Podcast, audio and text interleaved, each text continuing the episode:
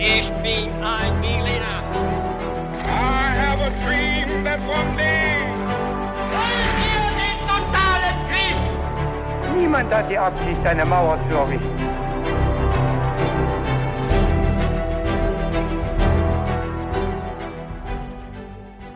Hi und herzlich willkommen zurück zu einer weiteren Folge His to Go. Ich bin David Und ich bin Viktor. und auch in dieser Folge wird es so ablaufen, dass ich gleich ganz gespannt lauschen werde, was Victor für eine Geschichte erzählt, denn ich habe keine Ahnung, worum es gehen wird. Und wie wenig ich wirklich weiß, das werden wir noch mit ein paar Fragen im Vorfeld genauer herausfinden, ob ich irgendwelches Vorwissen habe. Und ihr seid alle ganz herzlich eingeladen, mit mir mitzuraten und vielleicht äh, es besser zu machen als ich, vielleicht mehr zu wissen, weil ich habe keine Ahnung, was auf mich zukommt. Das werden wir also gleich herausfinden. Und bevor wir das tun, noch eine ganz kurze Frage, Victor, nämlich welches Getränk hast du jetzt für den Podcast vorbereitet? Ja, bei mir gibt es einen Cappuccino, David, denn äh, ich muss so ein bisschen wach bleiben auch für diese Folge. Ja. Wir nehmen jetzt mal am Vormittag auf, das ist eigentlich ganz selten der Das Fall. ist selten, das ist sind nicht meine Zeit. Ja, wir sind ja eher so die Nachmittagsgang oder abends. Ja, also ist eher so. Deswegen brauche ich auch was Koffeinhaltiges. Ich habe einen Americano. Okay. Den kann ich selbst mit meinen Kaffeeskills nämlich noch einigermaßen zubereiten, einfach mit Wasser. Sehr gut. Und es ist ein bisschen mehr Flüssigkeit. Und dann würde ich sagen, äh, wir haben die Getränke, reden wir gar nicht weiter rum, sondern ich übergebe, sondern ich übergebe an dich und wir starten direkt durch. Ja, und wir beginnen mit den Fragen. Mhm. Und die erste Frage an dich, David, lautet, eine der letzten Hexen Europas wurde folgender Vorwurf gemacht. A. Sie hat Stecknadeln in die Milch gegeben und damit ein Kind vergiftet. Okay. B. Sie ist jede Nacht mit einem unschuldigen Kind zu einem Hexentreffen gegangen. Oder C. Sie hat ein Kind mit einem lahmen Fuß geheilt. Hm, äh, geheilt. Also, weiß nicht. Ich, ich kenne die Story jetzt spontan nicht, deswegen würde ich jetzt erstmal nicht davon ausgehen, dass sie jemanden geheilt hat. Wäre natürlich schön. Und das mit den Stecknadeln finde ich auch hart. Also ich finde, äh, Antwort B macht für mich erstmal äh, am meisten Sinn. Okay. Dann kommen wir zur nächsten Frage. Die lautet, wie wurde eine der letzten Hexen Europas hingerichtet? Wurde sie A. enthauptet, B. gevierteilt oder C. starb sie auf dem Scheiterhaufen? Ja, das äh, klingt alles möglich. Ich weiß nicht, ob man zu der Zeit, ich denke mal, es ist jetzt irgendwie 17. Jahrhundert oder sowas, schätze ich mal. Ja, frühe Neuzeit wahrscheinlich relativ spät. Ja, ich gebe dir da vielleicht noch Hinweis, also wir sind jetzt im 18. Im Jahrhundert. 18. Jahrhundert sogar schon, ja. Ähm, weiß nicht, ob man da noch Leute gevierteilt hat. Ähm, enthaupten sicherlich, klar. Ähm, aber der Scheiterhaufen ist natürlich das Klassische. Ja, das stimmt. Deswegen, äh, da wurden ja leider viele Hexen drauf verbrannt, deswegen setze ich jetzt auch in dem Fall darauf. Alles klar. Und dann kommen wir zur letzten Frage. Welcher juristische Begriff ist im Zusammenhang mit der Geschichte um die Hexe Anna Göldi entstanden? Ist es A, der Begriff der Hehlerei, B, der Meineid oder C, der Justizmord? Also Hehlerei ist ja, wenn man was, also was verkauft, Diebesgut, also das schließe ich aus. Außer, ja gut, ich kenne die Story natürlich nicht, wer weiß, was sie gemacht Ja. hat. Also ich meine, ich muss dazu sagen, eine Hexe, Hexen gibt's ja auch nicht. Nee. Wollte ich nochmal sagen, weil ich ja gerade Hexen gesagt habe, also angebliche Hexen. Ähm, und Justizmord klingt sehr passend, würde ich sagen. Also könnte ich mir vorstellen, dass das dann, äh, nachdem man den Fall aufgearbeitet hat und das, was sicherlich dabei falsch gelaufen sein muss, wenn am Ende ein Todesurteil steht, können wir, glaube ich, heute sagen, es ist sicherlich nicht rechtens gewesen. Dann setze ich mal auf den Justizmord. Ja. Ähm, ich finde, äh, das hast du schön begründet, diese Aha. Antwort. Und wir kommen jetzt zu unserer Geschichte und werden mal schauen, wie viele Fragen du richtig beantwortet haben wirst. Ja, vielleicht sind es ja null. Mal schauen. Vielleicht, ja. Vielleicht sind es auch drei. Das wäre cool. Ja, im Sommer des Jahres 1782 reist der Journalist Heinrich Ludwig Lehmann nach Glarus in die Schweiz, einem Städtchen, das südöstlich des Züricher Sees liegt. Lehmann war zu Ohren gekommen, dass vor zwei Monaten ein äußerst dubioser und umstrittener Prozess stattgefunden hatte, bei dem eine Frau, angeblich eine Hexe, zum Tode verurteilt worden ist. Der Journalist wollte jetzt genauer wissen, was dort wirklich vorgefallen war und welche Gründe zu einem solch harten Urteil geführt hatten. Denn bisher hatte er nur Gerüchte aufgeschnappt. Bei seiner Recherche musste er allerdings sehr vorsichtig sein, denn kritische Nachforschungen zu einem richterlichen Urteil konnten Journalistinnen und Journalisten damals ebenfalls das Leben kosten. So zumindest war das Gesetz in Glarus und dem gleichnamigen Kanton auch Glarus. Lehmann hatte aber genau das vor, einen kritischen Blick auf diesen Fall zu werfen, der aus der Zeit zu fallen schien. Denn wie viele andere glaubte er, dass man im Jahr 1782 längst diesen ganzen Aberglauben überwunden hatte. Um ein möglichst genaues Bild von dem Vorfall zu bekommen, musste er jetzt die Personen sprechen, die am Prozess beteiligt waren. Doch übrig waren eigentlich nur die, die auf der Seite des Klägers gestanden hatten. Lehmann musste sich also eine List überlegen, um diese Person überhaupt dazu zu bringen, mit ihm zu sprechen, denn keiner hatte Lust, mit einem Rumschnüffler zu sprechen, der einen umstrittenen Fall nochmal aufrollen wollte. Als er nach Glarus kommt, sagt er ihnen, dass er einen Text veröffentlichen möchte, in dem er die Beweise für den Prozess zusammenfasst und die Kläger in ihrer Anklage stützt. Und dadurch schafft er es tatsächlich, alle am Prozess beteiligten Personen auch zu sprechen, denn sie glauben ihm, dass er sie quasi unterstützen möchte. Oh, schlau. Der prominenteste dieser Personen ist Dr. Chudi, der Hauptkläger in diesem Fall. Ohne zu zögern beginnt dieser Doktor dann die Geschichte zu erzählen, wie es zum Prozess gekommen ist. Eine Frau, eine Magd, die bei ihm gedient hat, soll auf geradezu schauerliche Art und Weise seine achtjährige Tochter verdorben haben. Der Name der Magd, von der die Rede ist, ist Anna Göldi. Ihre Geschichte schauen wir uns jetzt in der heutigen Folge genauer an und natürlich auch, wie es mit diesem Journalisten weitergeht, den es wirklich gegeben hat und äh, den ich für diese kleine Einleitung äh, nicht einfach erfunden habe. Okay, super. Ja. Das ist schon mal gut. Und was unsere Figuren in dieser Geschichte damals nicht wissen, wir heute aber schon, ist, dass mit der Hinrichtung Anna Göldis das Ende der neuzeitlichen Hexenverfolgung besiegelt ist. Und ähm, wir werden auch hören, wieso das so sein wird. Mhm. Anna Göldi wurde am 24. Oktober 1734 im Dörfchen Sennwald geboren. Zu diesem Zeitpunkt war sie das vierte Kind, doch sie sollte noch vier weitere Geschwister bekommen. Und David, wie viel waren sie dann insgesamt? Ähm, acht. Sehr gut. Gut gerechnet, ja. Danke. Und ähm, ja, das war zu dieser Zeit äh, nicht ungewöhnlich. Und äh, vielleicht noch mal kurz zum äh, Örtchen Sennwald. Das liegt im St. Gallner Rheintal und gehört damals zum Untertangebiet von Zürich, beziehungsweise zur Landvogtei der Stadt Zürich. Äh, so nannte man diese territoriale Aufteilung damals ähm, in der Eidgenossenschaft in der Ja. Schweiz. Die Göldis lebten in ärmlichen Verhältnissen, auch wenn sie keine Leibeigene waren. Die meisten Bewohnerinnen und Bewohner des Dörfchens lebten übrigens in dieser Leibeigenschaft und ähm, waren damit abhängig von ihren Grundherren. Der Vater von Anna arbeitet als Messner in einer Dorfkirche. Doch sein Verdienst reicht kaum aus, um die eigene Familie zu versorgen. Und sobald Anna alt genug ist, muss sie deshalb ihren Unterhalt selbst verdienen. Alt genug heißt übrigens zu dieser Zeit äh, 15 Jahre. Ja. Äh, also da ist man jünger als wir heute. Mit 15 Jahren geht man ja noch zur Schule.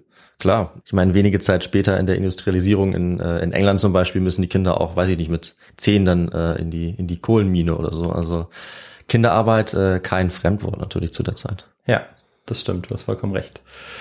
Und ähm, ja, David, ähm, du bist gleich nochmal dran. Ja, gerne. Ähm, was meinst du war jetzt die typische seriöse Arbeit, die eine junge Frau jetzt äh, oder der eine junge Frau jetzt nachgehen konnte? Ähm, du hast ja im Intro von einer Markt gesprochen, deswegen wäre das jetzt vielleicht ein ganz guter Tipp. Du hast gut aufgepasst. Ja, also vermutlich äh, sowas in die Richtung. Also im Haushalt, Familien unterstützen als Markt, vielleicht als Kinderbetreuerin, äh, sowas in die Richtung. Ja, exakt. Genau, sie beginnt als Dienstmarkt zu arbeiten und ähm, muss dafür aber immer wieder den Haushalt wechseln, weil sie dort entweder nicht mehr gebraucht wird oder man sie sich nicht mehr leisten kann. Also das ist nicht so, dass sie dann einen festen Haushalt findet, Ja. ähm, so dass es auch keine einfache Zeit ist für sie und natürlich auch die Arbeit als, als Dienstmarkt jetzt äh, keine ist, die, äh, von der sie wahrscheinlich geträumt hat als Kind. Im Jahr 1762, im Alter von 28 Jahren, also wir machen jetzt einen Sprung, findet sie dann aber schließlich eine feste Anstellung im Pfarrhaus von Sennwald. Aber auch hier muss sie nach drei Jahren wieder die Segel streichen. Dafür ist sie dieses Mal allerdings selbst verantwortlich, denn sie wird schwanger und bekommt ihr erstes Kind. Der Vater ist bei der Niederkunft schon ins Ausland geflüchtet, um sich als Söldner einem Heer anzuschließen. Das Kind bekommt Anna Göldi also alleine, beziehungsweise zumindest ohne den Vater. Und zum Leidwesen der jungen Mutter hält die Zweisamkeit allerdings auch nur sehr kurz an. Bereits in der ersten Nacht kommt es nämlich zum Drama. Ihr Kind stirbt und die Mutter ist äh, dann natürlich auch untröstlich. Woran das Kind genau stirbt, ist unklar bis heute. Ähm, doch ein Kindstod war zu dieser Zeit nicht ungewöhnlich. Ja, klar. Laut einer Studie, die ich äh, zur Säuglingssterblichkeit gelesen habe, starben auch noch zwischen den Jahren 1886 und 1910 17 Prozent der Neugeborenen im ersten Lebensjahr. Und unsere Geschichte findet ja 150 Jahre vorher statt. Ja, ja, auf jeden Fall. Also da muss die Säuglings- und auch Kindersterblichkeit noch sehr, sehr hoch gewesen sein. Ja. Und äh, als man in Sennwald davon erfährt, also die Bevölkerung in Sennwald, beziehungsweise Bevölkerung, ich weiß nicht, ob man das sagen kann, das ist ein kleines Dörfchen. Naja, ist ja, jedes Dorf hat ja irgendwie eine Bevölkerung, auch Ja, wenn es ja, nur äh, das- drei sind. Aber da stellt man sich, finde ich, immer vor, dass das dann irgendwie so tausende von Menschen Ja, sind. Bevölkerung klingt schon nach was, nach was Größerem. Aber ja. ich weiß, was du meinst. Ja, sehr gut. Und äh, ja, als sie davon erfahren äh, und davon, dass das Kind unehelich gezeugt wurde, äh, verbreitet sich schnell das Gerücht, dass die Mutter die Schuldige für den Tod des Neugeborenen ist. Und obwohl sie sich dagegen wehrt, natürlich, wird sie von den Eidgenossen des Kidsmords für schuldig befunden und zu sechs Jahren Hausarrest verurteilt. In ihrer Stellung hat sie natürlich auch nur wenig Fürsprecher. Und äh, ja, auch die, die sie hat, sind natürlich nicht sehr einflussreich, weil sie ja in ärmlichen Verhältnissen aufgewachsen ist. Aber diese Strafe ist nicht die einzige, die sie abbüßen muss. Äh, sie muss auch eine Zeit lang äh, an einer Schandsäule ausharren. Und David, was meinst du, was könnte so eine Schandsäule sein? Ich denke mal sowas wie ein Pranger, also ein öffentlicher Ort, in dem Fall wahrscheinlich eine, eine Holzsäule oder irgendwie sowas in die Richtung, wo sie vermutlich festgekettet ist oder so, dass die Leute sie sehen, dass sie also öffentlich äh, gedemütigt wird. Ja, genau. Ja. Beim Pranger ist es ja so, da steckt man den Kopf und die, äh, die Hände durch so Holzbalken. Ja. Ähm, das macht man jetzt bei dieser Schandsäule nicht. Da ist man dann festgebunden, wie du gesagt hast, und wird eben öffentlich gedemütigt. Äh, in unseren Augen ist diese Strafe ja eine sehr strenge, aber eigentlich hat Anna Girl die Glück, dass sie äh, nicht noch strenger bestraft wird. Ja klar, sie hat ja laut der Justiz hat sie ja einen Mord begangen, also Ja, könnte sie ja auch schon mit dem Tod bestraft werden. so ist es, genau. Auch wenn natürlich vermutlich dieser äh, Gerichtsprozess jetzt nicht besonders ähm, seriös war, weil es ist ja, es kann ja niemand beweisen, dass sie das Kind umgebracht hat und sie kann nicht beweisen, dass sie es nicht umgebracht hat, nehme ich mal an. Ja, so ist es. Und auch deshalb wird sie dann letztendlich früher entlassen, weil dann die Beweislast doch zu dürftig ist. Mhm. Ähm, und äh, ja, wenn ähm, sie wahrscheinlich da noch mehr Feinde und Gegner gehabt hätte, dann wäre das vielleicht ganz anders ausgegangen. Mhm. Zurück in Freiheit verlässt sie aber ihre Heimat so schnell sie kann, weil sie dort zunächst weiterhin als Kindsmörderin gilt. Über eine weitere Station landet sie dann im Jahr 1768 bei einer der angesehensten und reichsten Familien von Glarus, den Zwickis in Mollys. Der Name, der Name ist schon mal nicht schlecht, muss ich sagen. Ja, stimmt. Und ähm, das Schöne ist, dass wir das auch mit einer schönen Phase verbinden können. Sie wird dort, also schöne Phase für sie, Ja, sie wird okay. dort äh, sechs Jahre verbringen und äh, als Markt arbeiten und äh, soll oder hat während dem späteren Gerichtsverfahren dann gesagt, dass sie dort ihre schönsten äh, Jahre verbracht hat, ihre schönsten Jahre ihres Lebens. Und ein Grund hierfür war mit Sicherheit auch, dass sie mit dem Sohn des Dienstherrn eine innige Liebesbeziehung geführt hat. Und zwar mit Dr. Johann Melchior Zwicky, ähm, der Arzt war und elf Jahre jünger als Göldi. Und in dieser glücklichsten Phase ihres Lebens wurde sie dann auch ein zweites Mal schwanger. Doch damit ist dann auch ihr Glück, ähm, wenn man das so sagen kann, aufgebraucht. Und ähm, David, du kannst wahrscheinlich schon oder hast wahrscheinlich schon ein paar Vermutungen, warum das jetzt so ist. Sie wird jetzt ein zweites Mal schwanger und warum könnte das jetzt zu einem Problem werden? Ja, ich äh, würde es ihr nicht wünschen, aber vielleicht hat sie wieder äh, ähm, das Schicksal, dass ihr Kind stirbt. Könnte ich mir vorstellen. Mhm. In dem Fall ist es nicht so, zumindest, ähm, also wir kennen das genaue Schicksal des Kindes nicht, darauf komme ich gleich noch zu sprechen. Mhm. Aber das Problem ist, dass der Standesunterschied zwischen dem Markt und dem Arzt viel zu groß ist so, und ja. ähm, deshalb auch eine Heirat unmöglich macht. Also sie sind ja nicht verheiratet und damit war auch die Legalisierung des Kindes äh, ausgeschlossen. Ja. Also Legalisierung des Kindes eben, dass ähm, das Kind legal gezeugt wurde, das war zu diesem Zeitpunkt eben ganz wichtig. Klar, jetzt hat sie ein un uneheliches Kind. Ja, richtig. Und ähm, ja, Melchior Zwicky versucht jetzt alles, um äh, trotzdem eine Hochzeit möglich zu machen, aber ähm, ja, schafft er nicht, erreicht er nicht. Und deshalb haben sich die beiden noch dazu des außerehelichen Beischlafs strafbar gemacht, ähm, was zu dieser Zeit auch sehr hart bestraft wurde in dieser Region. Sie halten die Schwangerschaft deshalb geheim, doch äh, je weiter die Schwangerschaft voranschreitet, desto schwieriger wird das natürlich. Anna entscheidet sich deshalb dazu, das Städtchen Mollis zu verlassen und ihren Geliebten dann auch, um das Kind, ihren Geliebten und natürlich auch sich selbst dann zu schützen. Sie wollte nicht noch einmal an die Schandsäule gebunden werden. Aber Melchior und Anna bleiben bis an ihr Lebensende in Freundschaft verbunden. Das ähm, kann ich schon dazu sagen. In Straßburg, weit weg von all dem Trubel, bringt sie dann ihr zweites Kind zur Welt. Ein Junge. Sein Schicksal ist bis heute ungeklärt, weil weder der Name Göldi noch der Name Zwicky in den Taufregistern auftaucht. Mhm. Ähm, genau, das war vorher der Hinweis eben, dass das unklar ist, ähm, ja, wie, es jetzt mit dem Sohn weitergeht Ja. und was, äh, was er, was ihn für eine Zukunft erwartet. Also könnte es vielleicht sein, dass irgendwie ein anderer Name für das Kind gewählt wurde, gerade um äh, das zu verschleiern, dass es unehelich war? Ja, mit Sicherheit. Wäre denkbar, ne? Mit Sicherheit, ja. Ähm, also mit Sicherheit denkbar, genau. Ja. Also es gibt wahrscheinlich andere Möglichkeiten noch, aber Klar, wir wissen es nicht. Ja. Logischerweise. Sicher ist, also was wir sicher wissen, ist, dass Anna Göldi fünf Jahre später im Jahr 1780 zurück in die Eidgenossenschaft in den Kanton Glarus reist. Mhm. Dort tritt die inzwischen 46-Jährige eine neue Stelle als Magd ein. Ihr Dienstherr ist dieses Mal der Ratsherr und Dichter Dr. Johann Jakob Tschudi. Die Tschudis gehören zu den einflussreichen und vermögenden Familien in Glarus, die mit anderen Familien als ja, Oligarchen die Politik des Kantons bestimmen.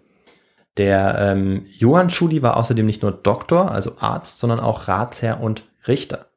Das heißt, ähm, dass es so etwas wie Gewaltenteilung nicht gab, denn als Ratsherr und Richter war er ja in der Exekutive und auch in der Judikative Mhm. tätig. Hinzu kam, dass Tschudi Mitglied des evangelischen Chorgerichts war, eine Institution, die in letzter Instanz über familiäre und sittliche Angelegenheiten entschied. So viel erstmal jetzt äh, zu dem Arzt und auch zur Familie der Tschudis. In Glarus bei dieser Familie wurde Anna Göldi die Erziehung der insgesamt fünf Kinder anvertraut, die der Dienstherr mit seiner Frau hatte. Und bereits nach wenigen Wochen spürt Anna Göldi, dass ähm, der 13 Jahre jüngere Dienstherr, dieser Doktor, ähm, ja, ihr immer wieder verführerische Blicke zuwirft. Denn er findet sie attraktiv und intelligent, wie wir später von einem Dichterkollegen erfahren, von diesem Arzt. Und wenig später haben die beiden dann auch wohl eine Affäre miteinander. Dann, ganz plötzlich, wird Anna Göldi Ende Oktober 1781 nach nur einem Jahr entlassen. Warum? Wissen wir nicht genau. Bis heute liegt der Auslöser für die Beendigung des Arbeitsverhältnisses im Dunkeln. Aber viele Zeichen deuten in eine Richtung. Und äh, David, hast du vielleicht hier eine Vermutung, in welche Richtung es gehen könnte? Ähm, naja, das Einzige, was ich mir vorstellen kann, ist, dass diese Beziehung irgendwie, ja, ans Licht kam oder vielleicht für äh, ihren, ähm, ihre Vorgesetzten zu, ähm, ja, den äh, Wertevorstellungen der Zeit entsprechend zu riskant war oder, oder sich nicht schickte und sie sie deswegen äh, entlassen haben. Ja, auch. Also es ging auf jeden Fall um dieses Verhältnis, das ist richtig. Hm. Das ist zumindest sehr wahrscheinlich. Und das hieß, dass es wahrscheinlich auch um eine ja, sexuelle Verfehlung ging, Mhm. ähm, die von beiden quasi ähm, ja, begangen wurde. Also auch äh, von dem Arzt, von dem äh, Dr. Tschudi. Und vielleicht ist sogar noch mehr passiert. Dazu kommen wir noch später. Anna ist in jedem Fall so über ihre Entlassung entrüstet, dass sie sich an den Landermann wendet, den Vorsitzenden der Kantonsregierung. Doof ist aber, dass auch das ein Tschudi war, ein Hm. Verwandter ähm, ihres Vorgesetzten, ihres Dienstherrn, und äh, bei dem wollte sie sich jetzt über ihn beschweren. Sie forderte Schadensersatz für ihre ungerechtfertigte Behandlung und ähm, ja, das war zwar ein äußerst mutiges Vorgehen, äh, aber sie wurde dafür nicht belohnt, im Gegenteil. Vom Landermann wird sie äh, abgewatscht, ähm, sie soll nichts bekommen und außerdem soll sie sich gefälligst beim Doktor entschuldigen dafür, dass sie das überhaupt ähm, ja, zu Wort bringt, Hm. diese, diese Anschuldigung. Göldi bleibt keine Wahl, sie verlässt daraufhin auch den Kanton Glarus. Die Judis hoffen, dass jetzt Ruhe einkehrt, doch die plötzliche Flucht der Magd löst genau das Gegenteil aus. Die Bewohnerinnen und Bewohner des beschaulichen Glarus wundern sich und unterhalten sich über mögliche Gründe für das plötzliche Verschwinden. Und bald sickert das Gerücht durch, dass der Dienstherr Johann Jakob Tschudi seine Magd Göldi geschwängert hat. Hm. Damit hätte sich nicht nur Göldi, sondern eben auch Johann Tschudi des Vergehens des verbotenen fleischlichen Umgangs strafbar gemacht. Und Tschudi war ja pikanterweise Mitglied des evangelischen Chorgerichts, das in letzter Instanz über familiäre und sittliche Angelegenheiten entschied. Sein Vergehen könnte ihm eine Menge Geld kosten und schlimmer noch, seinen Posten und seine Stellung innerhalb der glanerischen Gesellschaft. Grund hierfür war auch, dass erst wenige Jahre zuvor eine Ehebruchsklausel eingeführt worden war, die Straffälligen die Ausübung höchster Ämter verbot. Und deshalb setzt der Arzt und ehemalige Dienstherr jetzt alles daran, Anna Göldi zu fassen und ähm, dieser Gerüchteküche ein Ende zu bereiten. Doch damit die Glanerinnen und Glaner aufhören zu reden und zu spekulieren, braucht er einen ja, triftigen Grund, weswegen er seine Magd entlassen musste. Und gemeinsam mit seiner Frau Elsbeth kommt er dann auf eine schier unglaubliche Anschuldigung. Mhm. Sie werden Anna Göldi vorwerfen, dass sie ihrer achtjährigen Tochter mit dem Namen Anna Migeli Gufen in die Milchtasse gelegt hat. Mhm. Ja, David, was sind Gufen? Nadeln. Ja, Ja, richtig. das war die. Antwort auf eine unserer Fragen, auf die ich nicht getippt habe. Richtig, ja. Das äh, ja, ist die Antwort. Du hast es schon ähm, gerade richtig festgestellt. Und ähm, wir schauen mal, was es da noch so auf sich hat mit diesen Gufen. Mhm. Das Problem, das jetzt dieses Kind hat, dass ähm, ja diese Gufen scheinbar, also diese Stecknadeln getrunken oder gegessen hat, dass dieses Kind jetzt regelmäßig ausspucken muss und dass es dabei immer sehr weh tut. Aha. Scheinbar, ne? Das sind jetzt die Beschreibungen der Eltern und dieses Leid nimmt einfach kein Ende. Das ist aber immer noch nicht alles. Göldi soll dem Kind auch verzaubertes Gebäck verabreicht haben, das bewirkt habe, dass sich die Nadeln im Körper vermehren, sodass das Mädchen mehr als 100 davon erbrochen haben soll. Aha. Später soll das Kind dann auch Metallstücke wie Eisendrähte und Nägel ausgespuckt haben. Und Dr. Judy dreht damit den Spieß um, also ähm, mit dieser Anschuldigung. Denn nicht seine sexuelle Verfehlung hat zum Verwürfnis mit Anna Göldi geführt, sondern ihr Übergriff auf ein unschuldiges Kind. So jetzt die neue Ausgangssituation. Judy wäre damit natürlich fein raus, weil er dadurch nicht mehr des unehelichen fleischlichen Umgangs beschuldigt würde, sondern Anna Göldi war jetzt sozusagen die Täterin. Die Glaner Behörden, die ja zum Teil in den Händen der Judys waren, sind in jedem Fall alarmiert. Sie wollen der Sache jetzt auf den Grund gehen. Sie führen jetzt Gespräche auch mit den Hausangestellten, um herauszufinden, ob etwas an dieser Gufen-Geschichte dran ist.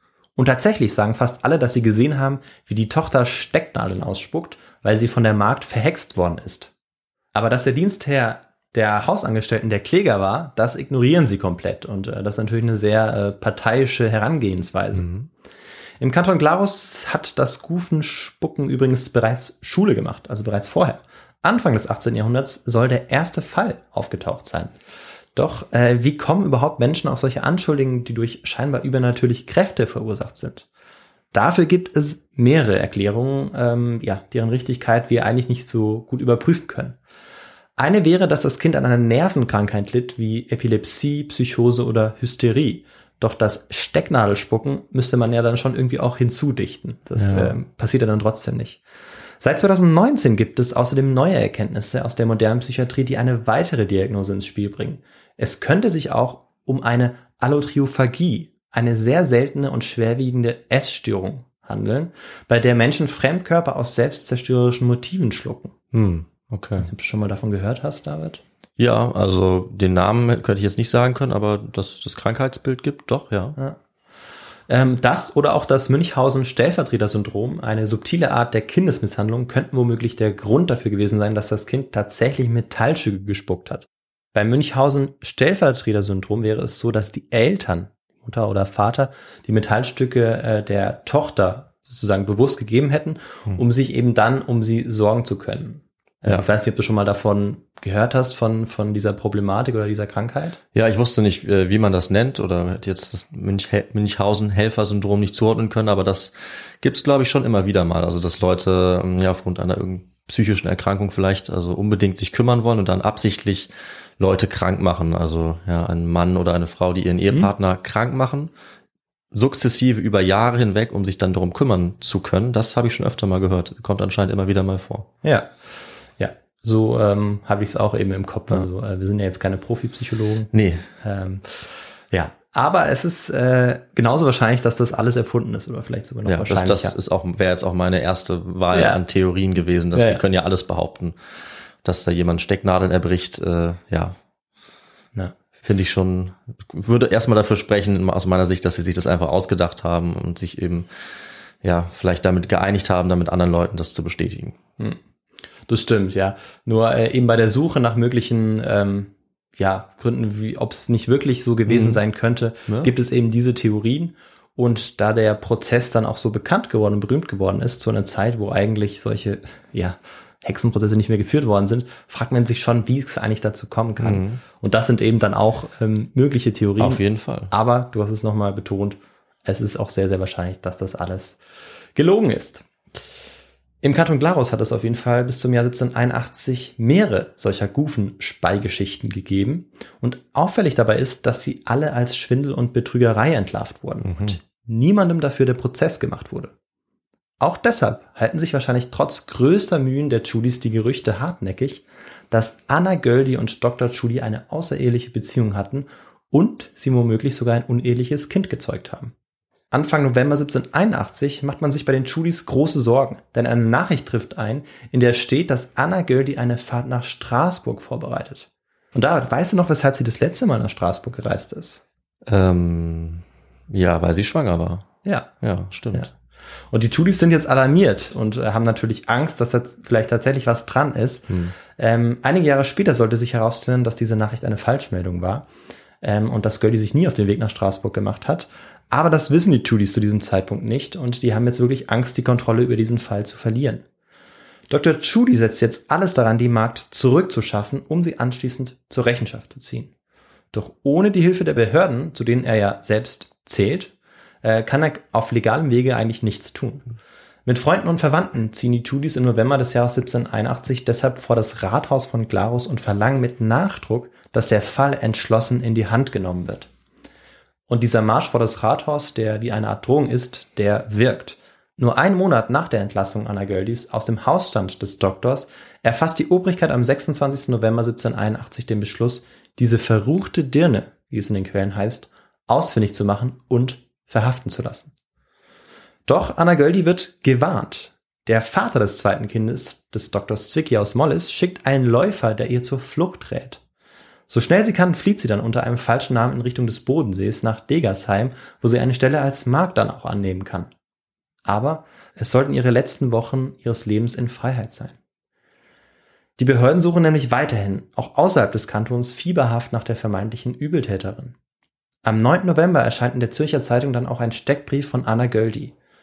Und der Inhalt dieses Steckbriefs, ähm, der lautet wie folgt, also aus dem lese ich kurz vor. Löblicher Stand Glarus, evangelischer Religion, anerbietet sich hiermit demjenigen, welcher nachbeschrieben Anna Göldin entdecken und der Justiz einbringen wird, 100 Krontaler Belohnung zu bezahlen.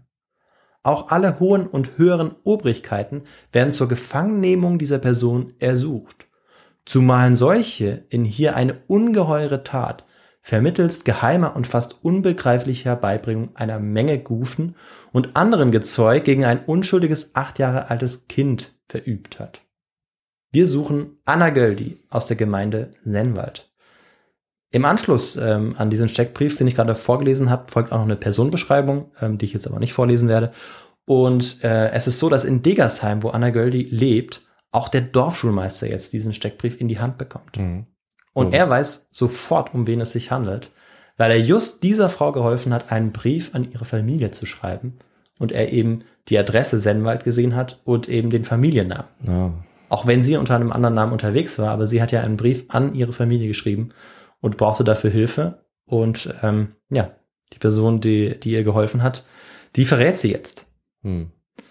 Er alarmiert die glanerischen Behörden, also dieser Dorfschulmeister, und äh, Anna Göldi wird dann auch festgenommen. Sie wird nach Glaus transportiert und dort am 21. Februar 1782 in eine Gefängniszelle gesteckt. Ob sie schwanger war oder sogar kurz zuvor entbunden hatte, wissen wir nicht. Sicher ist nur, dass sie nun viele Wochen in dieser Zelle verbringen wird, bis ihr Prozess beginnen wird. Und wir schauen uns in dieser Zeit an, wie es dazu kommen konnte, dass Ende des 18. Jahrhunderts im beschaulichen Glanerland die Hexenverfolgung ein letztes Mal so richtig aufleben konnte. Und dafür brauchen wir ein paar Informationen zur Hexenverfolgung allgemein und speziell ähm, ja in dieser Region. Und ja, damit sind wir wo angelangt, David? Wahnsinn. Da kann sich jetzt nur um den historischen Kontext handeln.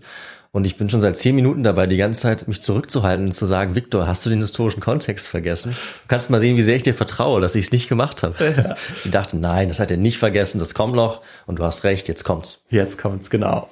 Ich sage immer, besser spät als nie. Mhm.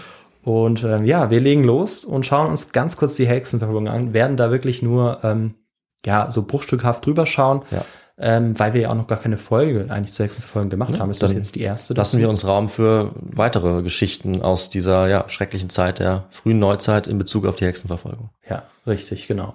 Und äh, die christliche Hexenverfolgung äh, beginnt etwa 300 Jahre vor unserer Geschichte. Ähm, und das hauptsächlich mit dem Buch eines Elsässers, hm. dem sogenannten Hexenhammer. Der Hexenhammer, ja. Berüchtigt. Wie heißt das äh, auf Latein? Male, irgendwas, Maleficiaris? Ja, also ich glaube so ähnlich. Ich habe es äh, mir natürlich notiert. Das heißt, äh, oder dieser Hexenhammer heißt Maleus Maleficarum. Mhm. Ähm, ja, übersetzt eben der Hexenhammer. Und ähm, darin wurde zur Gewalt auf das weibliche Geschlecht aufgerufen, kurz gesagt. Und äh, diese Frauen haben da angeblich in Gestalt von Tieren oder mit übernatürlichen Kräften ausgestattet Krankheiten, Katastrophen und Seuchen verursacht. Und dabei waren sie alle im Bund mit dem Satan, dem, dem Bösen. Mhm. Ähm, das ist jetzt grob gesagt, es gibt natürlich Einzelfälle, wo das vielleicht anders ist. Und vor allem ist es so, dass ähm, ja nicht nur Frauen betroffen waren, sondern auch ähm, Kinder und auch Männer, aber eben hauptsächlich Frauen. Katholiken und Protestanten sind daran beteiligt. Sie alle nehmen an diesem Hexenwahn teil, der vor allem im Dreißigjährigen Krieg den Höhepunkt mhm. erreichen sollte. Und ähm, ja, wie ich schon gesagt habe, eben waren hauptsächlich die Frauen dann die Opfer. Und was man eben auch immer betonen kann, dass es kein mittelalterliches Phänomen ist, ja. sondern eben tatsächlich in der frühen Neuzeit wirklich spielt. Ja. Das, ja. das, das muss man oft nochmal betrachten. Also im Mittelalter werden keine Hexen verbrannt, sondern etwas später. Ja, das ist richtig, genau. Also das ist gut, dass du es nochmal erwähnst. Also dieser Hexenhammer ist, äh, wenn ich es richtig im Kopf habe, 1484 veröffentlicht worden. Mhm. Mm, da sind wir gerade so an der Grenze, wenn man sagt, 1492 endet Kolumbus ja. äh, Amerika, Neuzeit beginnt. Aber das ist sozusagen der, der Moment, wo das Ganze beginnt und dann aber die meisten Hexenprozesse oder fast alle finden dann in der frühen Neuzeit statt. Richtig, ja. Die Veröffentlichung des Buches an sich ist ja auch noch nicht äh, gleichzusetzen mit einer ganzen Epoche, wenn man so will, oder einer Zeit der Hexenverfolgung. Das dauert dann eben noch ein bisschen. Ne? Ja, richtig. Und insgesamt 60 bis 70.000 Menschen sterben in den 300 Jahren Hexenverfolgung mhm. und alleine 6 bis 7.000 Menschen auf dem Boden der heutigen Schweiz. Das sind 10 Prozent. Ja. Äh, wusstest du das vorher, David? Ich habe irgendwie, wenn ich an Inquisition, Hexverfolgung denke, irgendwie eher so Spanien im Kopf. Doch, also das Aber ist in, äh, auch im deutschsprachigen Gebiet, also auch in Deutschland, selbst ja. hier bei uns in der Region. Ich glaube, in Baden-Baden gibt es zum Beispiel auch ja. bekannte Hexenprozesse. Das wusste ich, dass es ziemlich, ziemlich große Zahlen waren. Bekannt sind natürlich auch die Fälle äh, in den USA, ja. in Nordamerika, die sind auch sehr bekannt. Aber ja, doch, also das habe ich schon ein paar Mal gehört mhm. und äh, ist natürlich trotzdem sehr erschreckend. Ja. Also ich finde diese Zahl wirklich gewaltig. Also zehn Prozent allein auf dem Gebiet dieses, also kleinen Territorium der Schweiz. Ja, ja. Das hat mich schon überrascht. Ähm, aber genau. ja, also fand ich auf jeden Fall bemerkenswert. Und vier von fünf äh, der hingerichteten Hexen sind Frauen und deshalb sprechen Sozialwissenschaftlerinnen und Sozialwissenschaftler bei dieser Hexenverfolgung auch äh, von ja, einem Femizid. Hm. Nach diesem kurzen Abriss äh, der Hexenverfolgung stellen wir also fest, dass die christlich-abendländische Hexenverfolgung in erster Linie eine Frauenverfolgung war.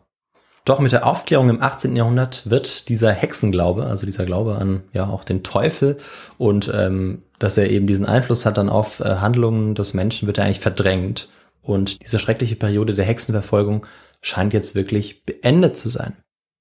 Aber in den 70er Jahren des 18. Jahrhunderts sollte der Glaube an diesen Teufel nochmal ein letztes Mal aufbrechen und das 300 Jahre nach der Publikation des Hexenhammers.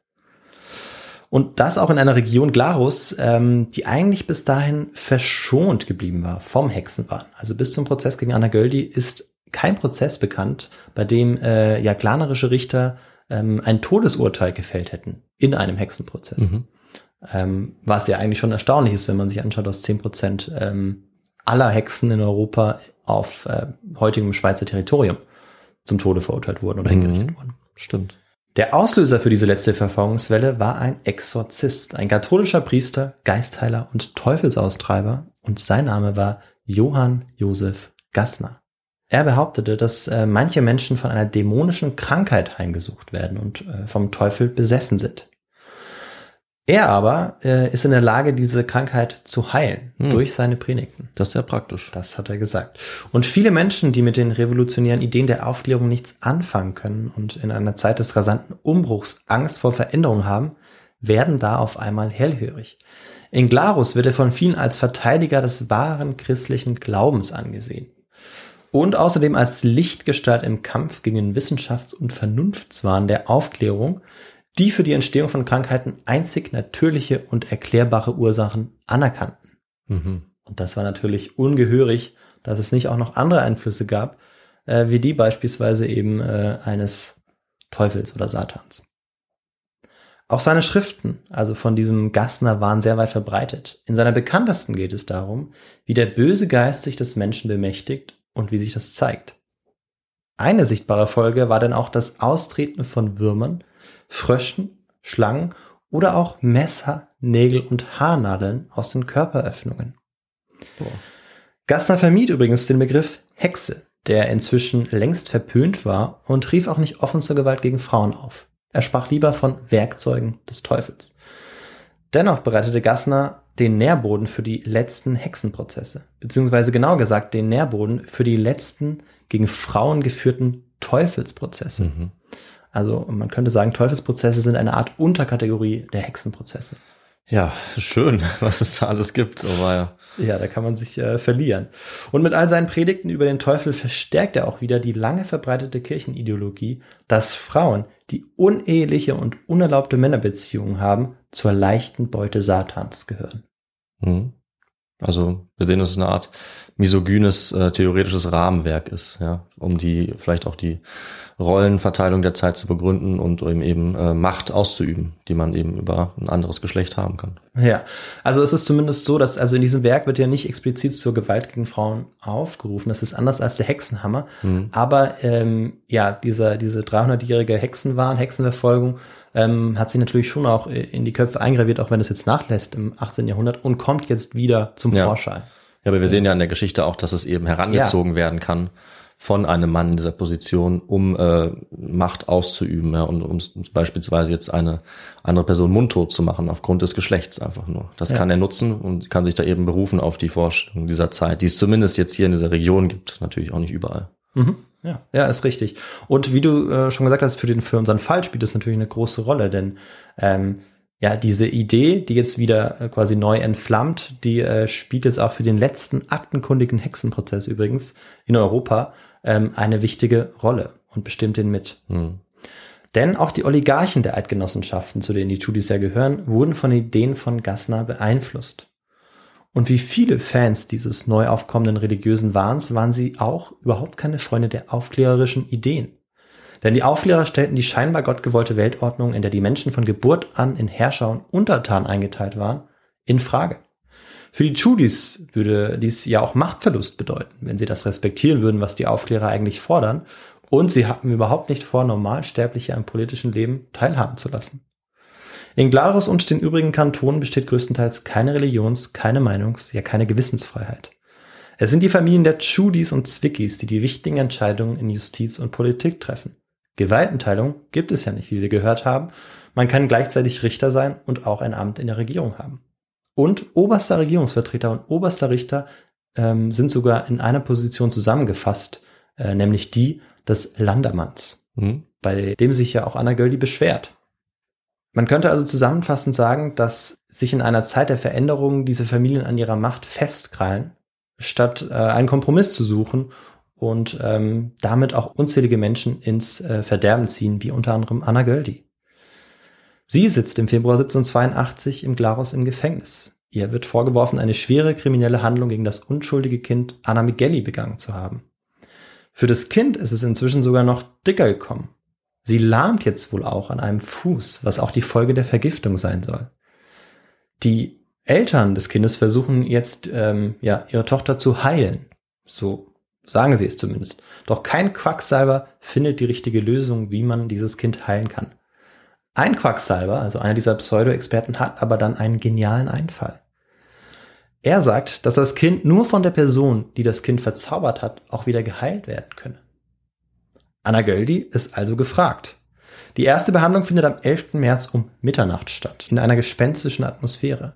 In einem finsteren Raum, der nur durch eine Öllampe beleuchtet ist, behandelt Anna Göldi das Kind. Sie spricht Gebete und Beschwörungen und streicht immer wieder über den kranken linken Fuß des Kindes. So das Protokoll aus dieser Zeit zumindest. Mhm. Bis zum 18. März finden sieben weitere Behandlungen statt und siehe da, der Häftling vollbringt tatsächlich das Wunder.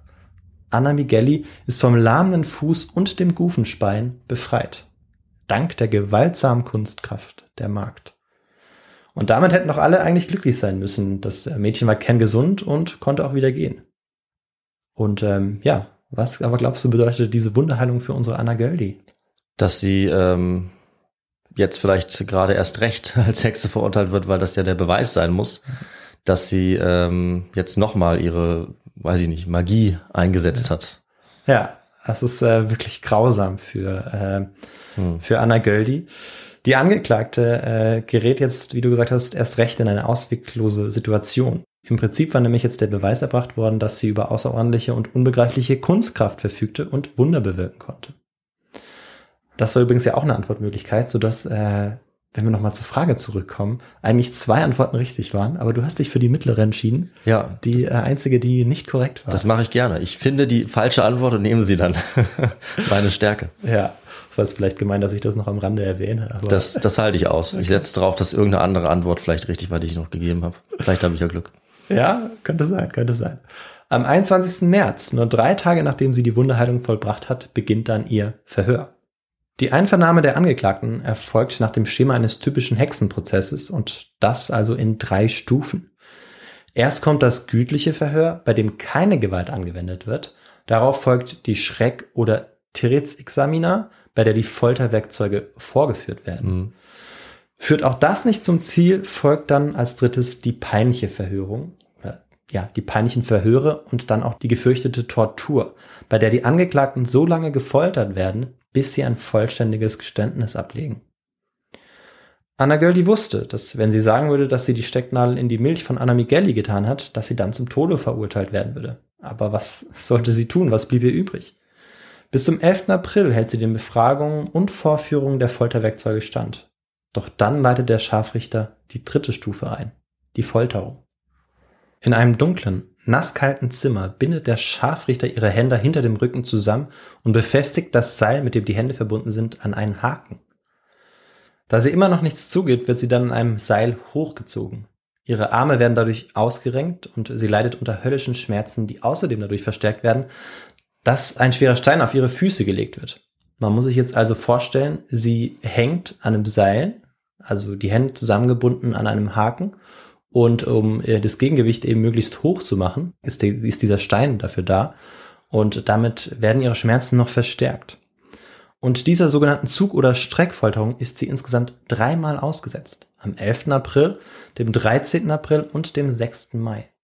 Erst dann führt die Methode ihres Peinigers zum Erfolg. So lange hält Anna Göldi durch. Und das Verhörprotokoll liegt uns auch heute noch im Wortlaut vor. Am 6. Mai, während Anna Göldi am Seil hochgezogen, gefoltert wird, antwortet sie ihrem Peiniger auf seine Fragen. Und ähm, ja, zwei dieser Fragen ähm, werde ich jetzt kurz direkt aus dem Verhör vorlesen. Ist es wahr und bekennst du, dass du des Herrn Dr. Judis Töchterli, Anna Maria, verderbet hast? Ja, ich bekenne es. Mit was hast du das Kind verderbt? Mit dem vergifteten Leckerli. Am 6. Juni 1782 wird dann im Rathaus von Glarus das Urteil gesprochen. Ein letzter Versuch eines früheren Dienstherrn Anna Göldis, sie der zürcherischen Obrigkeit zu übergeben, weil sie ja gebürtige Sennwälderin ist und ähm, das damit eben zu dieser Obrigkeit gehört, ähm, scheitert. Ähm, damit hätte man womöglich ihr Leben retten können. Vom rein evangelischen Rat wird Anna Göldi zum Tode durch das Schwert verurteilt. Nicht wegen Zauberei oder Hexerei, sondern wegen Vergiftung. Hm. Und ähm, ja, damit haben wir auch die Antwort auf die zweite Frage aufgelöst. Ja. Ähm, der Scheiterhaufen war auch im 18. Jahrhundert nicht mehr die äh, beliebteste hm. Hinrichtungsmethode. Ähm, da hat man dann eigentlich nicht mehr darauf zurückgegriffen. Man hat ja auch versucht, dieses Hexe, diesen Begriff irgendwie zu vermeiden. Ähm, wie wir gesehen haben, gab es es trotzdem noch. Aber die Verurteilung, die Hinrichtung fanden eben anders statt. Mhm. Ja. Und laut offiziellem Urteil war sie also keine Hexe, sondern eine eiskalte und hinterhältige Vergifterin. Doch es handelt sich hier wohl einfach um eine Begriffsverschleierung, weil Hexerei inzwischen ein verpöntes Wort war, hm. wie ich ja schon im Kontext auch erwähnt hatte. Die Richter versuchten eher real existierende Delikte vorzuschieben. Die Chudis hatten in jedem Fall gesiegt. Der evangelische Rat sprach Dr. Chudi von der Anschuldigung des verbotenen fleischlichen Umgangs mit Anna Göldi frei. Hm. Er konnte seine politische Laufbahn fortsetzen, für das eine unschuldige Magd mit dem Leben bezahlen musste. Der Prozess hatte dabei von Anfang an Unstimmigkeiten aufgewiesen. Anna Göldi hätte gar nicht von einem rein evangelischen Rat aus Glarus verurteilt werden dürfen, weil sie gar nicht von dort stammt. Als landfremde Person hätten sowohl katholische als auch evangelische Amtsträger das Urteil fällen müssen. Doch Judy hatte eine Beteiligung der Katholiken bis zuletzt verhindert. Außerdem waren Verwandte bis zum dritten Grad eigentlich vom Verfahren ausgeschlossen. Doch Dr. Judy hielt sich nicht daran. Er mischte sich wiederholt ins Verfahren ein, was äh, sogar Zeitgenossen kritisierten. Sie sagten, Judy war Richter, Untersuchungsrichter und Zeuge in einer Person. Und ganz nebenbei hatte er ja auch noch eine mächtige Lobby von Verwandten und Freunden hinter sich, die das Ganze auch mit inszeniert haben. Und dazu kommt natürlich das Geständnis unter Folter erpresst, das ist offensichtlich. Ja. Und was man ja noch anfügen könnte, dass sie äh, ja wegen Vergiftung zum Tode verurteilt wurde, was ja auch kein Mord ist und Ja. auch nicht unbedingt Todesstrafe dann nach sich ziehen sollte. Wenn's- Ja. Das Kind hat ja ganz offensichtlich nicht nur überlebt, sondern war sogar wieder topfit. Ja, es gibt, äh, du hast recht, es gibt äh, zu diesem Verfahren wirklich ganz viele ähm, ja, juristische Feinheiten, die man sich auch nochmal genauer äh, anschauen kann, Ja, auch ähm, klar. was das äh, eidgenössische Recht bzw. das Recht im Glarus betrifft. Also für die Justizgeschichte sicherlich ein sehr, sehr spannender Fall. Ist, äh, genau, ist es auch. Und ähm, ich werde dazu auch noch am Schluss eben Literatur nennen, dass man sich da noch weiter einlesen kann. Ich habe mich jetzt Ja. vor allem auf den historischen, ja, nicht Kontext, aber historischen Überblick Klar, wir fokussiert. sind ja auch keine Rechts, äh, Rechtsgeschichte-Experten. Das ist ja Richtig. klar. Aber sicher ist, ähm, dass diese Fakten, die ich auch gerade nochmal genannt habe, nur einen Schluss zulassen. Die Angeklagte wurde sowohl durch ein nicht zuständiges Gericht als auch in einem klar rechtswidrigen Gerichtsverfahren zum Tode verurteilt. Ja. Am 13. Juni 1782 tritt Anna Göldi, das unglückliche und unschuldige Opfer in einem der letzten Hexenprozesse in Europa, vor ihren Scharfrichter. Der Tod durch Enthauptung steht ihr jetzt bevor. Mit einem 1,1 Meter langen und 3 Kilo schweren Richtschwert wird sie am Osthang des Galgenhügels, der heute Sonnenhügel heißt, hingerichtet. Hunderte Schaulustige sehen diesem makabren Schauspiel zu. Nach ihrem Tod wird sie in einem Loch verscharrt, denn ein christliches Begräbnis sollte sie nicht bekommen. Hm. Zwei Monate später trifft der Journalist Lehmann am Ort des Geschehens ein. Er möchte wissen, was sich in Glarus abgespielt hat und spricht mit allen Personen, die am Prozess beteiligt waren. Als mehr und mehr Details ans Licht kommen, ist er selbst so geschockt, dass er nur einen Monat später Hals über Kopf Glarus verlässt, und zwar für immer. Doch was er gehört hat, wird er nicht vergessen und bald zu Papier bringen. Sein Fazit in seinen Publikationen, die er natürlich dann auch publiziert, äh, lautet Schande. Ewige Schande ist für meine liebe Schweiz, dass man das selbst noch 1782 an Hexen glaubt und sie hinrichtet. Mhm. Mit seinen Publikationen löste er gemeinsam mit weiteren Publizisten eine Flut an Presseartikeln in ganz Europa aus. Kaum jemand kann es fassen, dass man dort noch an Hexen zu glauben scheint. Den Schulis hat es also nichts gebracht, das Wort Hexe zu meinen. Zu offensichtlich war jetzt einfach die Beweislage dafür. Zeitungen wie die Berlinische Monatsschrift kritisieren im Mai 1783, dass Anna Göldi nie eine faire Chance hatte. Die göttingischen Anzeigen bemängeln das Fehlen unbefangener und unparteiischer Richter. Und in einem weiteren Artikel einer Göttinger Zeitung, dem Göttinger Staatsanzeigen, veröffentlicht der Historiker und Jurist August Ludwig Schlötzer eine rechtsgeschichtlich bedeutende Schrift. Aha, aus Göttingen, also wollte ich nur kurz Ja. anmerken, das äh, freut mich natürlich. Ja. Daran schreibt er, dass es sich bei der Hinrichtung Anna Göldis um einen Justizmord handelt. Ja. Ein Begriff, der bis dahin unbekannt war und von ihm wie folgt definiert wurde. Ich verstehe unter diesem neuen Wort die Ermordung eines Unschuldigen, vorsätzlich und sogar mit allem Pompe der Justiz verübt. Mhm. Und ähm, ja, wir haben damit auch die letzte Frage ähm, aufgelöst, Ja. in der du richtig lagst. Na, immerhin. Ja, Ja.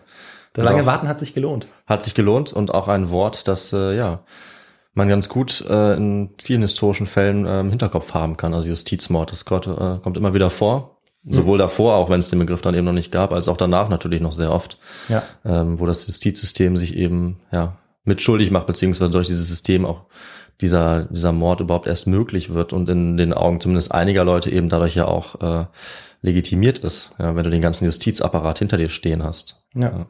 Richtig. Also inwieweit äh, vielleicht auch andere den Begriff schon mal irgendwie mündlich gebraucht haben, das kann natürlich schon sein, aber er etabliert jetzt so richtig diesen Begriff, der ja auch äh, ja für ähm, die heutigen Juristen ganz wichtig ist. Äh, und da sind sicherlich auch einige äh, unserer Hörerinnen und Hörer äh, mit dabei, also sind Klar. sicherlich auch Juristen und die wissen jetzt, woher dieser Begriff kommt, Ja. können vielleicht mit der Info auch was anfangen. Und ich finde es auch immer ganz spannend, wenn man dann in den Geschichten auch äh, Dinge aufdeckt, die einen überraschen. Also damit habe ich natürlich nicht gerechnet, dass Nee. ich jetzt bei dieser Geschichte äh, auf äh, dieses Detail stoße. Ja, ja. In Glarus äh, ist man sich zu dieser Zeit aber keiner Schuld bewusst und das sollte sich erst Jahrhunderte später ändern. Der heute führende Anna Göldi-Kenner, ein Jurist und Journalist, forderte nämlich im Jahr 2007, 225 Jahre nach Anna Göldis Tod, offiziell ihre Rehabilitierung. Mhm. Nach langen Diskussionen beschloss der Regierungsrat am 10. Mai 2008, Anna Göldi 226 Jahre nach ihrer Hinrichtung vom Tatbestand der Vergiftung zu entlasten und den Prozess vom Juni 1782 als Justizmord zu bezeichnen. Mhm. Und wenige Jahre später, im Jahr 2017, eröffnet dann auch in Glarus das Anna Göldi Museum, das eben auch an diese Geschichte erinnert und das äh, als Vorzeigemodell für eine lebendige Erinnerungskultur gilt und sich auch mit Menschenrechtsfragen, mit aktuellen Menschenrechtsfragen auseinandersetzt. Ähm, also wer vielleicht dort in der Nähe lebt, der kennt natürlich noch mehr Details, kann vielleicht auch dann was teilen mit uns äh, mhm. auf den Social Media Kanälen. Ansonsten kann ich ähm, nur eine Empfehlung aussprechen, ähm, vielleicht dort mal hinzugehen, wenn man die Möglichkeit hat, wenn man in der Nähe vielleicht Urlaub macht. Ja, unbedingt. Ähm, ich hätte auf jeden Fall Lust, ich war noch nicht dort, aber ähm, also ich finde, das klingt auf jeden Fall ganz sehenswert, was es dort äh, mehr zu erleben gibt. Und jetzt kommen wir zum Schluss noch zu einer kleinen abschließenden Zusammenfassung, einem kleinen Fazit. Gerne. Der Anagöldi-Prozess ist weit mehr als nur ein Einzelbeispiel eines Hexenprozesses. Durch die europaweite Entrüstung, die er auslöste, markierte er das Ende der 300-jährigen Hexenverfolgung und den Aufbruch in eine neue Epoche. Die moderne Strafjustiz, gründend auf rechtsstaatlichen Prinzipien wie Unschuldsvermutung oder keine Strafe ohne Gesetz. Das Inquisitionsverfahren mit seinen Attributen Folter, Geständniszwang und Geheimjustiz wurde verdrängt. Die schon viel früher heftig kritisierte Folter galt nicht länger als geeignetes Beweismittel, um die Wahrheit einer Anschuldigung zu ermitteln. Deliktskategorien wie Magie, Zauberei und Teufelspakt, die der Willkür Tür und Tor öffneten, wurden aus der weltlichen Strafgerichtsbarkeit verbannt. Das war der Schlüssel für die Beendigung des Hexenwahnsinns in Europa und das ist auch das Ende meiner Geschichte. Ja, dann sage ich mal vielen Dank, dass du mir eine für mich völlig neue Geschichte erzählt hast irgendwie habe ich das Gefühl, ich habe den Namen vielleicht schon mal gehört, aber eigentlich muss ich zugeben, glaube ich, kannte ich die Geschichte noch gar nicht. Vielleicht mhm. habe ich es irgendwo mal gelesen, aber konnte mich jetzt nicht dran erinnern. Ähm, sehr, sehr spannend und ich hätte jetzt auch nicht genau sagen können, wann wir diesen äh, letzten Hexenprozess datieren. Ich habe schon gedacht, dass er sehr spät ist, aber wenn man jetzt nochmal diese Zahl hört, also 1780er Jahre, das ist schon sehr, sehr spät, ja. muss man muss man wirklich auch sagen. Und das alles, äh, wie wir jetzt gehört haben, immer noch mit so einem großen, starken Einfluss auf das Justizsystem. Also man kann jetzt sich wirklich gut vor Augen holen, diese äh, diesen Umbruch, diesen Wandel, der jetzt einkehrt in Europa. Und dazu muss man natürlich sagen, auch wenn das Justizsystem jetzt ähm, sich, sich reformiert oder reformiert wird, diese Vorstellungen sind wahrscheinlich trotzdem noch nicht ganz aus der Welt geschafft. Gerade Stichwort USA beispielsweise, da gibt es auch im 20. Jahrhundert noch einige Fälle, in denen solche Art von Aberglauben doch nochmal auch eine Rolle spielt, auch wenn vielleicht nicht auf Seiten der Behörden. Also es ist schon Wahnsinn, wie aus der Zeit gefallen, dass äh, auf der mhm. einen Seite auf uns wirkt und wir sehen ja auch an der Reaktion in ganz Europa, dass ja. es auch für die Zeitgenossen schon ja. aus der Zeit gefallen war. Andererseits aber eben dann doch auch nicht, ja, wenn man eine ganze Ortschaft oder einen ganzen Bevölkerungsteil dann doch davon überzeugen kann, dabei mitzuspielen. Also es ist irgendwie auch erschreckend und zeigt uns auch, wie ungleichzeitig das manchmal ist mit solchen historischen Entwicklungen. Gerade wenn es um Geistesgeschichte geht oder sowas ja. in die Richtung. Ja, und natürlich auch Justizgeschichte. Also wir hatten ganz, ganz viel da drin. Und ich glaube, die Folge könnte auch so ein bisschen als Kontext oder Ausgangspunkt äh, für uns zählen, für viele weitere Geschichten, die so ein bisschen in die Richtung gehen.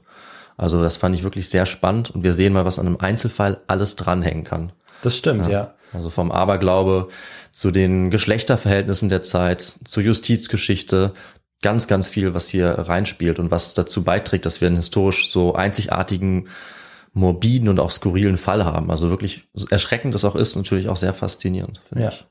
Und eigentlich ein Fall, der eigentlich ja größtenteils davon bestimmt ist, dass ähm, eine Person, ein, ein Adliger sozusagen, ja. einfach nur seinen Stand wahren möchte. Ja, ja. Und ähm, ja, um das zu sichern, eben bereit ist, Menschen dafür zu opfern. Genau, das finde ich auch. Das ist auch für mich der Kern der Geschichte. Und ja. dass eben die Regeln und äh, das Machtgefälle seiner Zeit ihm die Möglichkeit gibt, eben eine ja. Frau aufgrund der Geschlechterverhältnisse, ja. aufgrund der Machtstruktur so bloßstellen zu können und äh, so chancenlos zu machen. Ja? Also sie hat keine Chance, sich irgendwie dagegen zu wehren. Hauptsächlich aufgrund ihres Geschlechtes. Ja. Das ist wirklich auch erschreckend und zeigt uns, was das für Verhältnisse waren zu der Zeit, sehr, sehr deutlich, mhm. finde ich. Also sehr, sehr spannend. Äh, vielen Dank für die Geschichte. Und ähm, da ich davon ja wirklich noch gar nicht gehört habe, wäre es schon ganz gut für mich, vielleicht, wenn ich da noch mal reinlese. Äh, da würde mich interessieren, was du vielleicht für Empfehlungen hast für mich und für alle anderen auch. Ja, also da habe ich auf jeden Fall was, äh, was ich empfehlen kann. Und zwar ähm, vom eigentlich Juristen und Journalisten, der ähm, sich wirklich bemüht hat, alles zu recherchieren, was man recherchieren kann und Mhm. der letztendlich eben auch diese Kantonalregierung dann ähm, ja dazu bewogen hat, ähm, Anna Gölli zu rehabilitieren. Ja. Ähm, von ihm gibt es ähm, dazu ja ein Buch, das heißt Anna Göldi, geliebt, verteufelt, enthauptet. Und das stammt aus dem Jahr 2021, also ist hochaktuell. Und ähm, das kann ich wirklich empfehlen. Und dadurch, dass es im Prinzip das Standardwerk dazu ist und alle anderen sich äh, irgendwie darum drehen, ähm, würde ich es dabei belassen. Und ähm, zur Hexenverfolgung würde ich dann noch ähm, ja in den Shownotes dann was verlinken. Ja. Ansonsten kann ich das Buch wirklich empfehlen. Es ist gut zu lesen und ja. Ist auch nicht so dick, sehe ich, ne? Ist relativ schlank. Ja, das ist- immer ein bisschen beruhigend, wenn man sieht, dass es nicht so lang ist. Das stimmt, ja. Also ich glaube, es sind 200 Seiten. Ja, das und das Verhörprotokoll ist äh, im Gesamten abgedruckt. Ah, und das ja. ist natürlich auch interessant, sich das mal äh, durchzulesen, wie diese Verhöre tatsächlich abgelaufen sind. Sehr spannend. Das haben wir ja auch nicht immer, dass wir so eine gute Quelle haben, die wirklich zeigt, wie, äh, wie wenig rechtens das war. Ja. Wie wenig äh, nach unseren heutigen Rechtsvorstellungen das So äh, ist es. Ganze aufgebaut war. Gut. Und ähm, dann äh, bin ich ja jetzt hier auch schon am Ende und Ja. übergebe an dich, David, dass du uns was dazu sagst, wie äh, man uns unterstützen kann. Gerne. Wenn euch diese Folge und unsere anderen Folgen gefallen haben, dann habt ihr äh, viele Möglichkeiten, uns Feedback zu geben und zu, zu unterstützen, was uns natürlich sehr freut. Äh, ihr könnt uns Nachrichten schreiben oder uns auf finanzielle Weise unterstützen, wie ihr wollt. Und wir bedanken uns ähm, wie jedes Mal, weil wir einfach total viel Unterstützung bekommen. Also vielen, vielen Dank für all das, was uns erreicht hat. Und äh, das macht es natürlich möglich, den Podcast weiter laufen zu lassen, weiter auszubauen und motiviert uns beide auch einfach total von Ja. Woche zu Woche. Vielen Dank auch von mir. Und äh, was habt ihr jetzt für Möglichkeiten? Also ihr könnt sehr gerne schreiben, zum Beispiel per Mail, einfach kontakt.histogor.de oder ihr geht bequem auf unsere Webseite histogor.de und nutzt da das Kontaktformular. Oder ihr schaut auf unseren Social-Media-Kanälen. Also ihr könnt uns bei Instagram schreiben, bei Twitter tweeten oder bei YouTube kommentieren und uns liken. Das freut uns alles total und wir interagieren da sehr gerne mit euch. Dann könnt ihr auf unserer Webseite äh, uns auch finanziell unterstützen. Das hilft uns natürlich total. Also da könnt ihr uns spenden.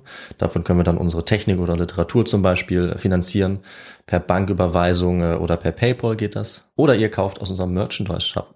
So wie die Person, äh, Victor, die äh, von in der Nacht auf dieser Aufnahme um 3.51 Uhr in unserem Merchandise-Shop bestellt hat. Was? Ich habe gar nicht mehr die E-Mails geschaut. Ich war Ja. noch so vertieft in der Vorbereitung. Also diese Person ist auf jeden Fall mein Held oder meine Heldin. Okay. So spät gedacht, jetzt brauche ich, jetzt brauche ich einen Histogor-Pullover. Also richtig cool. Vielen Dank. Ähm, und ansonsten, wie gesagt, unsere Social Medias äh, und ihr könnt uns natürlich gerne bewerten überall. Das hilft uns für unsere Sichtbarkeit. Das können wir sehr gut gebrauchen, so eine 5-Sterne-Bewertung. Und ähm, wenn ihr das macht, freuen wir uns. So oder so hoffen wir natürlich, dass wir uns in zehn Tagen wiederhören. Stimmt nicht? Stimmt, wenn wir uns in äh, 16, Aber, ja. nee, 20, wie Ich hätte wahrscheinlich Tage? denselben Fehler gemacht. Denn wir haben ja unsere alljährliche Februarpause, Ja, ähm, die eigentlich ganz natürlich stattfindet, weil es gibt keinen 30. Februar. Ja. Zumindest nicht, dass ich wüsste. Und das heißt, es gibt diesen Monat auch nur diese zwei Folgen. ja, Wir äh, starten dann aber mit neuem Elan dann in den März genau. äh, mit äh, ja, spannenden Geschichten ja, und ähm, ja, vielleicht auch ein, zwei neuen Projekten. Da müssen wir mal schauen. auf jeden Fall. Also wir haben jetzt zwar eine Folge weniger für euch, aber wir nutzen diese Zeit. Das heißt, es ist quasi, auch wenn es jetzt erstmal nach weniger klingt, für uns eigentlich gut, um ähm, viel Arbeit auch zu machen in der Zeit, wenn wir eine Folge weniger vorbereiten müssen. Und wir holen das dann contentmäßig, denke ich, auch wieder auf. Ja, für Zeit uns danach. und für euch ist das gut. Ja, aber dann gibt's am 10. März die nächste Folge. Ähm, gut, dass du es mir nochmal sagst, damit ich mir das auch merken kann. Und da werde ich mir auch was ausdenken. Schön. Andere Zeit, anderer Kontinent am besten Fall. Schauen wir mal. Ich weiß es noch nicht, aber ich glaube, es wird spannend. Ja, das glaube ich auch. Ja, und dann bis zum 10. März, da hören wir uns wieder. Und bis dahin, bleibt gesund und macht's gut. Bis dann. Ciao. Tschüss.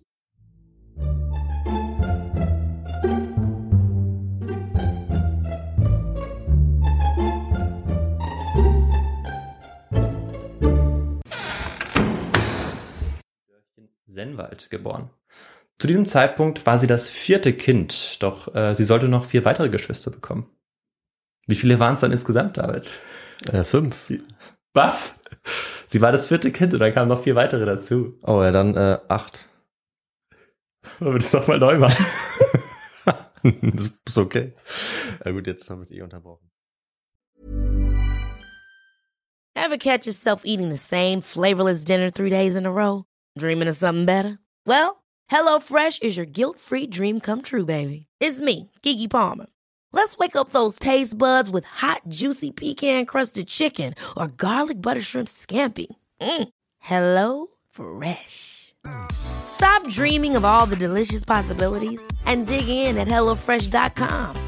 Let's get this dinner party started. Imagine the softest sheets you've ever felt. Now imagine them getting even softer over time. That's what you'll feel with Bowl and Branch's organic cotton sheets. In a recent customer survey, 96% replied that Bowl and Branch sheets get softer with every wash. Start getting your best night's sleep in these sheets that get softer and softer for years to come. Try their sheets with a 30-night guarantee. Plus, get 15% off your first order at bowlandbranch.com. Code BUTTERY. Exclusions apply. See site for details. Hi, I'm Daniel, founder of Pretty Litter. Cats and cat owners deserve better than any old-fashioned litter. That's why I teamed up with scientists and veterinarians to create Pretty Litter. Its innovative crystal formula has superior odor control and weighs up to 80% less than clay litter. Pretty Litter even monitors health by changing colors to help detect early signs of potential illness. It's the world's smartest kitty litter. Go to prettylitter.com and use code ACAST for 20% off your first order and a free cat toy. Terms and conditions apply. See site for details.